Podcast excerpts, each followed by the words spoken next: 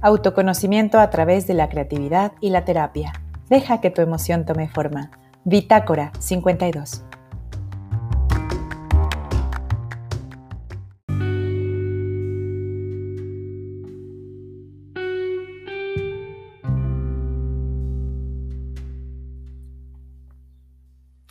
Hola gente de Bitácora 52, ¿cómo están? Pues bienvenidos una vez más. Por aquí va llegando Pilar Quintana, es nuestra invitada el día de hoy. Pues bienvenidos a esta transmisión. Vamos a platicar, como ven, con Pilar Quintana, la ganadora del premio Alfaguara de novela en el 2021 y su novela Los Abismos. Pero antes de empezar, les voy a leer una breve semblanza sobre Pilar. Pilar Quintana nació en Cali, Colombia, en 1972. Ha publicado cuatro novelas, Cosquillas en la Lengua en el 2003, Coleccionistas de Polvos Raros en el 2007, Conspiración Iguana en el 2009 y La Perra en 2017. La colección de cuentos Caperucita se come al lobo. En 2007 fue seleccionada por el AI Festival entre los 39 escritores menores de 39 años más destacados de Latinoamérica. En 2010 recibió el octavo premio de novela La Mar de Letras por coleccionistas de polvos raros. En 2011 participó en el International Writing Program de la Universidad de Iowa como escritora residente y en el 2012 en el International, en el International Writers Workshop de la Universidad Bautista de Hong Kong como escritora visitante. Sus cuentos han sido traducidos a varios idiomas y han aparecido en revistas y antologías de América Latina, España, Italia, Alemania, Estados Unidos y China. Su novela La perra, que está traduciéndose en 14 países y de las que se han vendido los derechos audiovisuales, recibió el Premio de Narrativa Colombiana en 2018 y fue finalista de los National Book Award en 2020. Y como les digo, con su novela Los Abismos, gana el premio Alfaguara en el 2021. Y justo por eso, pues es un honor tenerla por acá en entrevista para Bitácora 52. Pilar, pues mil gracias por haber aceptado esta entrevista. Me da gusto volverte a ver. Estuve en la rueda de prensa y bueno, pues aquí estamos de nuevo. Pues bienvenida. Ahora sí que voy a empezar como empieza el libro. El libro empieza con esta frase. En el apartamento había tantas plantas que le decíamos la selva. En esta novela, la vegetación, las plantas, la selva, las curvas, ¿no? los abismos van a estar siempre presentes y van a ser como el lugar donde pues se guarda el corazón, se depositan los deseos, los anhelos. ¿Por qué elegir la vegetación, las plantas, que se vuelven tan importantes como símbolo en la novela, para ir contando esta historia? Hola Julia, muchas gracias por esta invitación, me alegra mucho estar acá. Bueno, pues yo creo que, que tiene mucho que ver con Cali, que es eh, la ciudad donde transcurre la historia, y es que Cali es una ciudad con mucha vegetación. Cali está al pie de la cordillera occidental y, y pues no más empieza la ciudad, eh, baja un río que la atraviesa, que, que, es el río Cali, y es un río que a diferencia de muchos ríos de ciudad no ha sido canalizado, que tiene curvas, meandros, pues, que tiene, que tiene rocas gigantescas y en sus orillas, en los márgenes del río, tenemos árboles gigantescos, ceibas y samanes, que son unos árboles verdaderamente grandes y en Cali por árboles em, centenarios.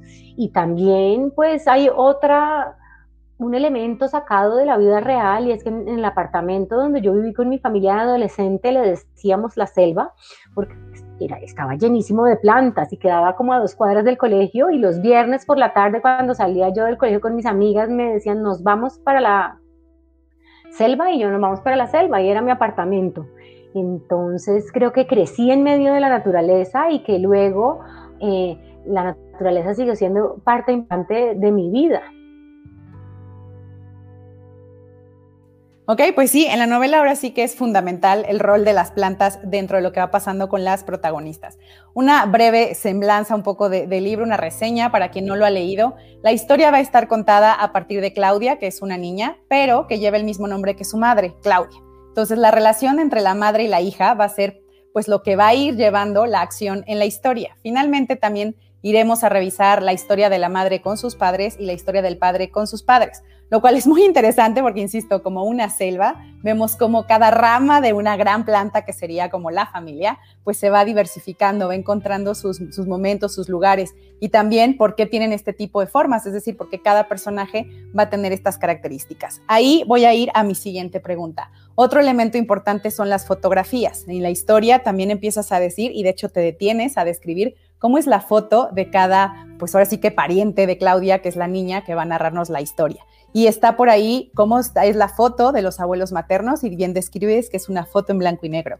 Y luego dices que la de los abuelos paternos es como de un óleo sacado de una foto y está en un marco de bronce. Y luego hablas de la foto de la familia de la niña Claudia y entonces es esta foto de padres en blanco y negro. Pero ya desde la mirada de Claudia, la niña que nos va narrando, empezamos a ver que pues no del todo ella cree y confía en las fotos. Luego más adelante en la novela volverán a aparecer fotos y ella empieza a descubrir que las fotos no del todo dicen la verdad, no siempre son fidedignas de lo que está pasando. ¿Por qué usar la fotografía también como un recurso que va a ir llevando la historia? Yo creo que Julia, que construimos nuestra propia, nuestra propia historia, no a partir de nuestro nacimiento, sino em, de lo que conocemos de las generaciones anteriores, ¿no? Y los álbumes familiares generalmente son muy importantes en el establecimiento de nuestra memoria histórica, digamos, de la, de la genealogía, de entendernos, de entender nuestro propio lugar en el mundo a partir de nuestros, nuestros abuelos, de nuestros ancestros, digamos. Y Claudia es una niña que no tiene abuelos porque todos murieron antes de que ella naciera. Y ella solamente tiene las historias de su familia y las, fotos familiares para entender cómo fue su familia. Su padre es un hombre muy silencioso que no cuenta casi nada. Entonces la historia paterna la conoce más bien a partir de lo que la tía le va contando. La, la mamá sí es mucho más habladora y la mamá a veces Incluso eh, la cuñada y el marido la regañan porque le está, le está dando demasiada información a la niña, digamos. Pero entonces esas son las fuentes que ella tiene. Y eh, yo creo que en las fotos ella, ella intenta encontrar em, a su familia para encontrarse, para encontrarse ella misma.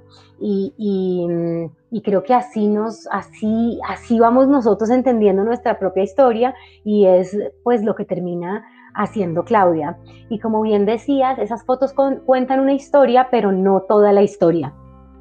Mira que también tenemos, además de esas fotos familiares, la mamá de Claudia se la pasa leyendo revistas. En estas revistas hay fotos y hay fotos de unas mujeres súper glamurosas que tienen yates, casas lujosísimas, pero de repente sus historias son oscuras y no se corresponden con las fotos, ¿no? Em, digamos que en las fotos son mujeres muy glamurosas, pero luego nos enteramos que eran mujeres infelices al mismo tiempo. Entonces creo que ella está dándose cuenta de las grietas que hay historia familiar y en el mundo de los adultos. Sí, justo esa era mi siguiente pregunta. Cuando empiezas a mencionar que es a partir de las fotos que vamos a ir rastreando a lo mejor nuestra historia para ir viendo qué parte de ella, pues ahí todavía estamos presentes y cómo nos involucra, ahí va a seguir a lo siguiente, como bien mencionas, luego vienen las fotografías que la madre de Claudia, la Claudia Mayor, ve en las revistas, ¿no? De estas artistas como Sofía Loren, Diana, Grace de Mónaco, Karen Carpenter, y por ahí está como esta relación de espejo. Creo que finalmente en la novela no mencionas los espejos, pero todos los personajes están espejeados. Siempre está esta promesa de no voy a ser como, y luego va avanzando la historia y dices, bueno, pues es que es muy parecido. Entonces ahí mi pregunta es, todos estos personajes, como bien mencionas, que son mujeres que son admiradas por otras y que estas otras que leen las revistas tienen esta vida de glamour, pero luego también descubren la vida oscura, como bien mencionas, y se dan cuenta ahí a lo mejor estas mujeres que leen las revistas que también tienen esta oscuridad, esas personas que admiran. Ahí está la frase de cansadas de las obligaciones. Es decir, ¿crees que ambas, la que se mueve en la luz de las revistas y que aparentemente todo es perfecto, y la otra que vive en silencio en su casa, a lo mejor no tan luminosamente y cree que el mundo se acaba y de pronto le da bienestar ver la revista, también está cansada de sus obligaciones, es decir, este cansancio de obligaciones que aparece en la novela a través del mundo femenino. Y bueno, yo diría también por ahí, luego también se ve un poco el reflejo en lo paterno, pero este cansancio femenino, ¿por qué tocarlo de esta manera, a partir de los espejos y los reflejos? Bueno, mira, Julia, que nosotros ahora tenemos redes sociales que son como unas ventanitas al mundo de los ricos y famosos y ahí podemos ver cómo viven, ¿verdad? Y, em, en, aquella época no teníamos eh, las redes sociales, no teníamos Instagram, pero teníamos las revistas.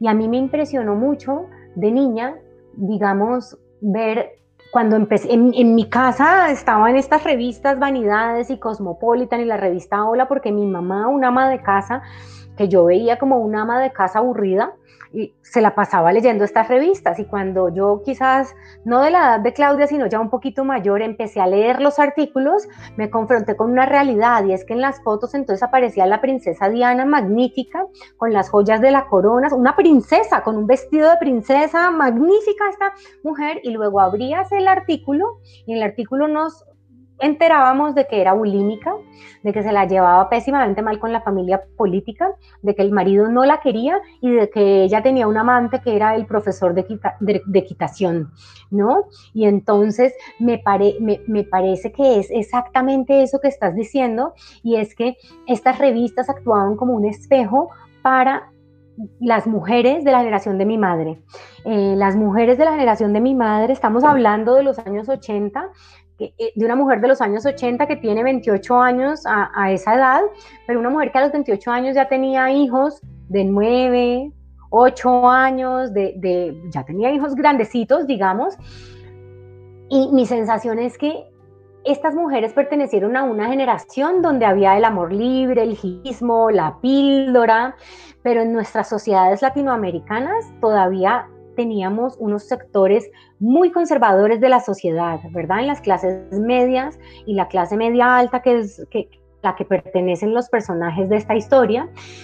Y mi mamá, para mi mamá era impensable ser hippie, es decir, impensable absolutamente. Y entonces los destinos de estas mujeres estaban un poco señalados por los hombres de la familia. Eh, eran mujeres que vivían en su casa eh, con sus padres hasta que se casaban y el papá decidía sobre su destino. En el momento en que se casaban, pasaban a depender del esposo económicamente como antes habían de del padre y ahora él era el dueño de su destino. Eran mujeres muchas veces que no podían decidir por sí mismas.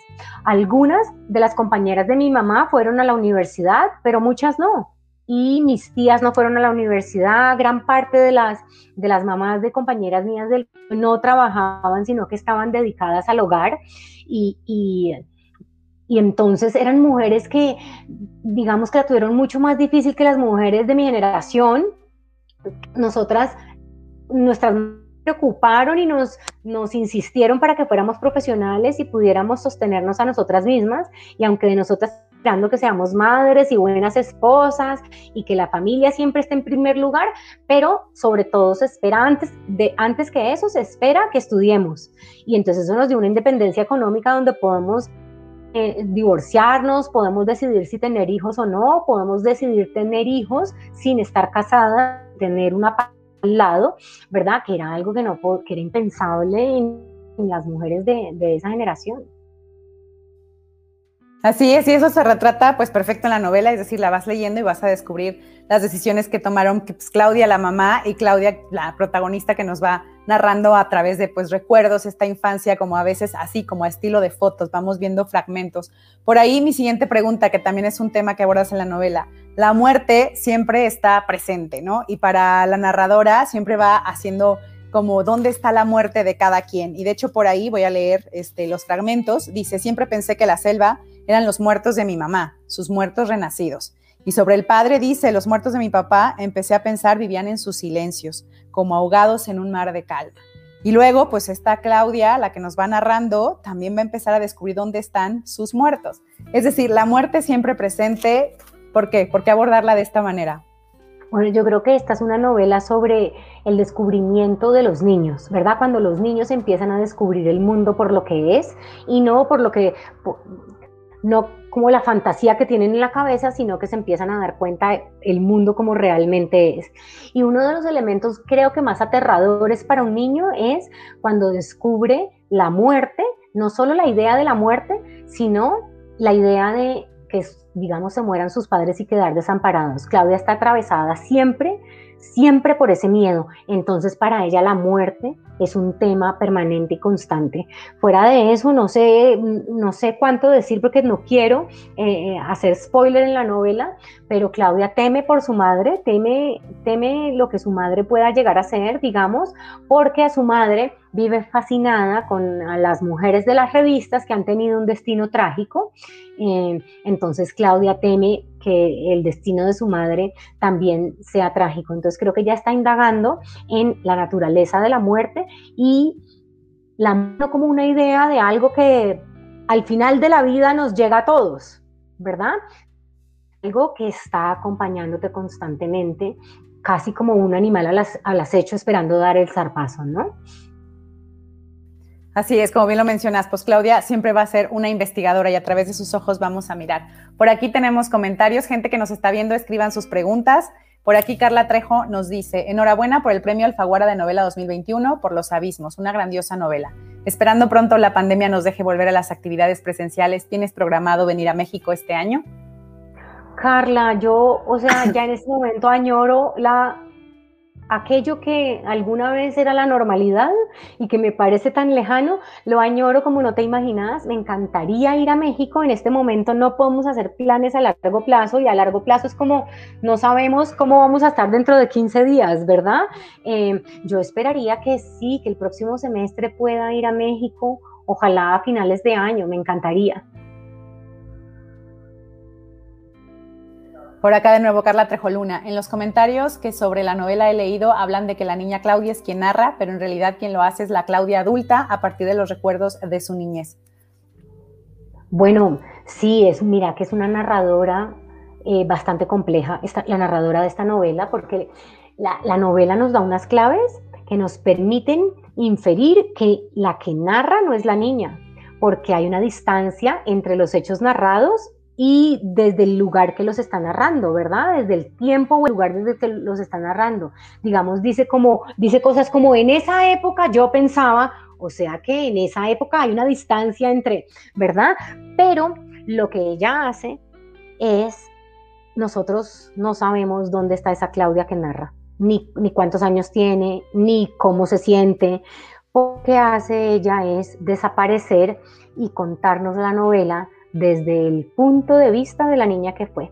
Y yo pensaba un poco en el ejercicio que hacemos a veces en terapia, no sé si han ido a terapia y si sus terapeutas les han puesto a hacer este ejercicio, que es ir a algún momento de la niñez y contarlo, no desde el punto de vista del adulto que somos y que ya lo juzga, sino contarlo desde el punto de vista del niño que fuimos. Y vivirlo otra vez de esa manera. Y yo creo que esto es lo que hace esa narradora. Es una narradora que se agacha para contarnos la historia desde los ojos, de la, desde la altura de la niña que fue, con los ojos de esa niña, no con la mirada de la adulta que ya sabe cosas, que ya entiende, sino con los ojos de la niña que lo está viviendo. Entonces tenemos una narradora que no juzga, sino que solamente presenta los hechos, y tenemos una narradora que en muchos momentos es cándida porque el lector en diversos momentos de la, de la novela sabe más que la propia Claudia. El, el, lector puede intuir lo que está pasando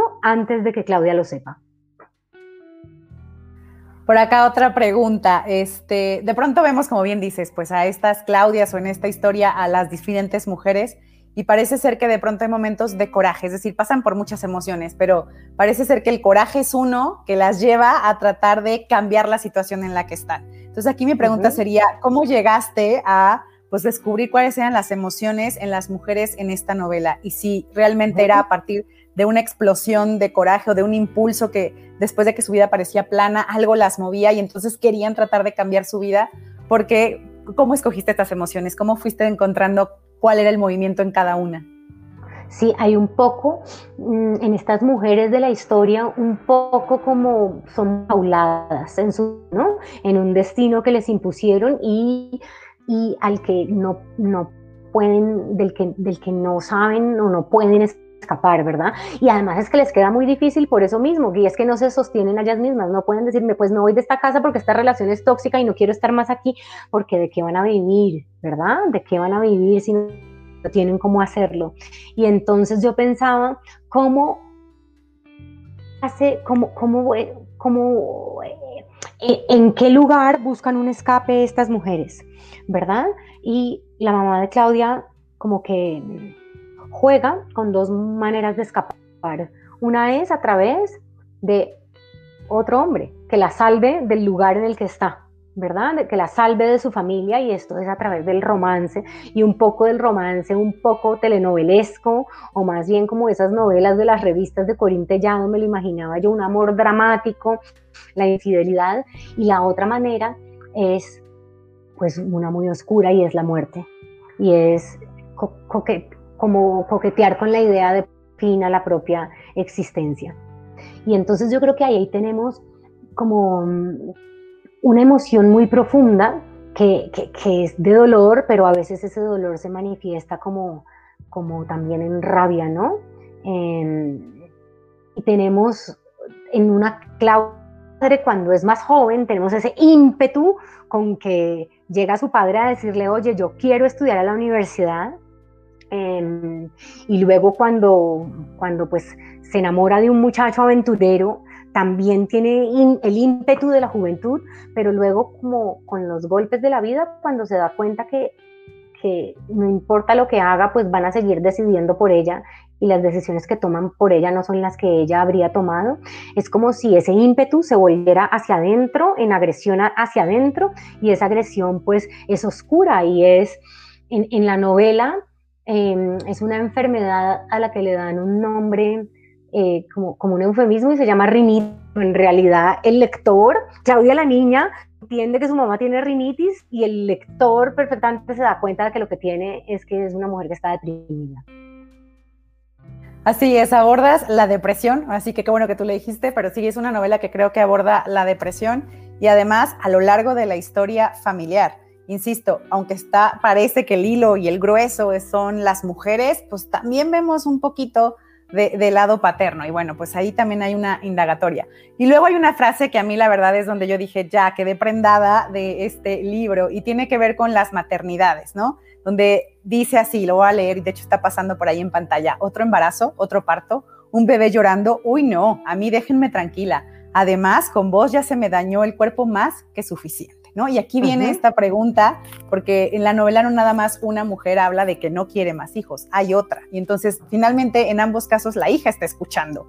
Y finalmente viene esta pregunta de, ¿y entonces por qué estoy aquí? ¿no? Entonces, abordar el tema de las maternidades no deseadas, ¿por qué hacerlo? Por realidad. Y además porque nos han negado nombrar esa realidad. ¿Verdad? Se supone que una madre es una mujer realizada y feliz y está en el rol que la naturaleza le dio y tiene que estar conforme y tiene que sacrificarse toda ella para darle felicidad al otro que es el hijo, ¿verdad?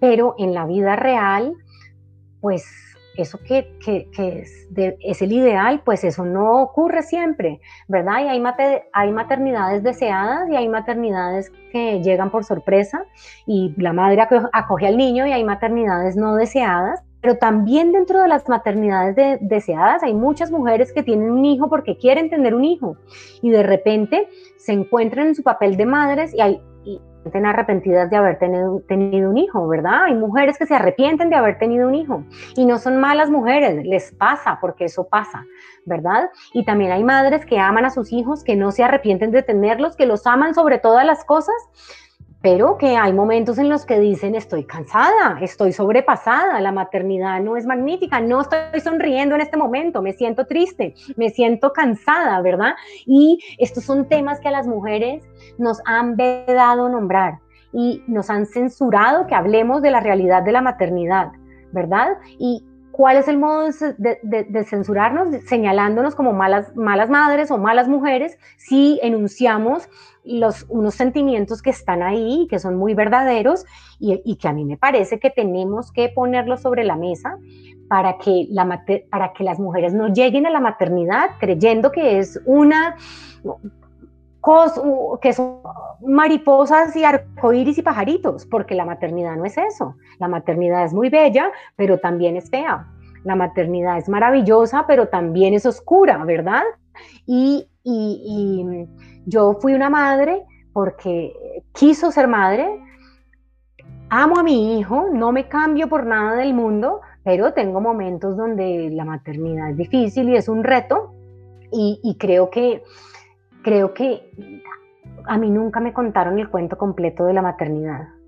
¿verdad? Me dijeron las cosas luminosas, pero no me hablaron de las cosas difíciles. Y entonces ya viene siendo tiempo de que hablemos de las cosas difíciles también.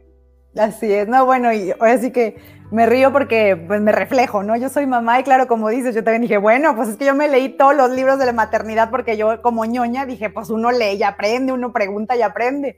Y luego llegas y dices, ok, no importa todo lo que leí, no estaba ese capítulo en el libro que leí o en todos los libros que leí. Y finalmente pues se vive como una experiencia, sí creo, muy individual. Cada viaje es muy particular. Y aquí llego a otro momento de la novela. Como bien dices, de pronto llega por accidente, pero si nos vamos a los símbolos en tu novela, pues por accidente empezó a crearse esta selva, ¿no? Empezó por un regalito y de pronto pues ya, ah, bueno, pues ya me lo regalaron y siguió, ¿no? Ahora sí que en México tenemos un dicho que dice de una vez matas un perro y te vuelves el mataperros. Pues por aquí algo así parecido, ¿no? Pues llegó una plantita y de pronto pues ya se hizo costumbre y se crea la selva. Y aquí la pregunta sería eso, se reciben plantas, se van recibiendo hijos, se recibe el descanso, se recibe la vida monótona y entonces se genera una costumbre, ya no se puede escapar ¿Qué alternativas ¿no? querías ofrecer en esta novela? ¿Por qué indagar este tipo de monotonía, de algo que empieza como un pequeño, que parece que no va a crecer y de pronto va creciendo, va creciendo? Y como bien dices, de pronto es luminoso y luego oscuro. Y parece bello y luego da miedo, ¿no? ¿Por qué irlo abordando así? Que al final también es como un reflejo de la depresión, porque bien tu novela creo que está escrita como en el movimiento de la depresión, ¿no? Los momentos de luz, los momentos de oscuridad, parece que hay una tensión que ya nos va a llevar al, pues, a lo peor y de pronto otra vez un poco de luz. Y así un poco se construye la selva y la novela con estos altibajos. ¿Cómo es que fuiste modulando esto? Es decir, ¿conscientemente decidiste esta estructura o fue pasando naturalmente como una planta? Yo creo que yo soy súper, así como dijiste vos, ñoña, no, yo soy la, la ñoña de ñoñas y entonces soy súper metódica, siempre tengo todo planeado, pero en esta, con esta novela no. Esta novela no quiso ser escrita como yo quería escribirla, sino que ella se me fue como, como esa selva, como apareció de pronto una plantita y entonces luego más y más y más. Así pasó esta novela también, se, me fue metiendo un tema y luego ese tema creció y creció y creció y cuando me di cuenta estaba en una selva que no tenía nada que ver con mi plan, con el plan que yo tenía en la cabeza. Entonces esta es una, esta es una novela que la verdad me pasó y que desafió todo lo que yo sabía sobre cómo crear una novela. Ahora, yo, yo, yo recuerdo cuando escribí mi primera novela y yo sentía, ya, aprendí cómo se hace una novela. Y luego Nada de lo que había aprendido en esa primera novela me sirvió para hacer la segunda y tuve que aprender todo de nuevo. Entonces, eso lo tengo muy claro, pero en esta es que no me sirvió el método que, que conozco de creación, sino que pasó, ¿no? Entonces, creo que aprendí que no que no puedo ser tan rígida a veces, sino que también tengo que dejarme guiar por la intuición y por las cosas que van pasando ellas solas. Ok, pues Pilar, para mí de verdad fue un honor leer tu novela, fue un placer. Por acá Carla Trejo nos dice gracias, un abrazo. Ella también lo ha recomendado el libro y lo ha leído. Entonces, para mí de verdad fue un gozo, un deleite, un viaje. Sí creo que es un viaje a las maternidades, a la línea materna de tu familia y pues a hablar de temas que generalmente no se hablan en público. Como bien decimos, las maternidades no deseadas, la depresión, eh, los momentos de luz y sombra de cualquier ser humano. Y también, sobre todo, ya no lo abordamos en preguntas, pero de pronto las decisiones de elección de carrera o de tipo de vida que se permiten para las mujeres. Como bien dices, en otras generaciones, pues había menos opciones. O había, pero ni siquiera se les dejaba que supieran. Y hoy a lo mejor se enteran, pero pues cabe la pregunta, ¿será que las nuevas generaciones de mujeres están optando por estas opciones de vida, están eligiendo? Y bueno, esta novela parece lanzar esa pregunta, como bien dices, no sabemos, Claudia, en qué tiempo y momento ya está revisando su historia, pero parece lanzar esa pregunta, ¿no? ¿En dónde estás tú como mujer? ¿Qué elecciones han sido realmente tuyas y cuáles fueron decididas por algún otro miembro familiar, que finalmente no se menciona ahí, pero casi casi que por el patriarcado, ¿no? ¿Qué decisiones fueron llevadas por el patriarcado y acaba siendo tu vida? Y pues ahí la pregunta de la novela, ¿es realmente tu vida, tu elección? Y pues ahí está, La Selva para que lo descubran, Pilar Quintana y su libro Los Abismos. Pilar, ¿en qué estás trabajando ahora? Bueno, Julia, yo el año pasado terminé una obra de teatro que escribí eh, a cuatro manos con Antonio García Ángel, que es mi socio, mi mejor amigo, em, y, pues esperamos estrenarla este año. Y justo ahora, este fin de semana, vamos a trabajar en releerla y dar, hacerle unos ajustes que hemos venido trabajando con el director. Ok, pues ahí está. ¿Y en qué redes te pueden encontrar? Porque siempre nos gusta recordarles a la gente en cuáles redes sociales te pueden encontrar para que sigan pues tu obra, tus presentaciones y todo. Bueno, yo estoy en Instagram y estoy en Twitter. Ahí me pueden encontrar. Pues ahí está. Pilar, pues ha sido un honor tenerte en Bitácora 52. Gracias por ofrecernos tu tiempo, tu obra y pues seguiremos al pendiente de todo lo que realices. Un abrazo, Julia. Gran entrevista. Muchas gracias. Gracias. Pues mil gracias, gente de Bitácora 52. Nos despedimos y nos vemos la próxima. Bye.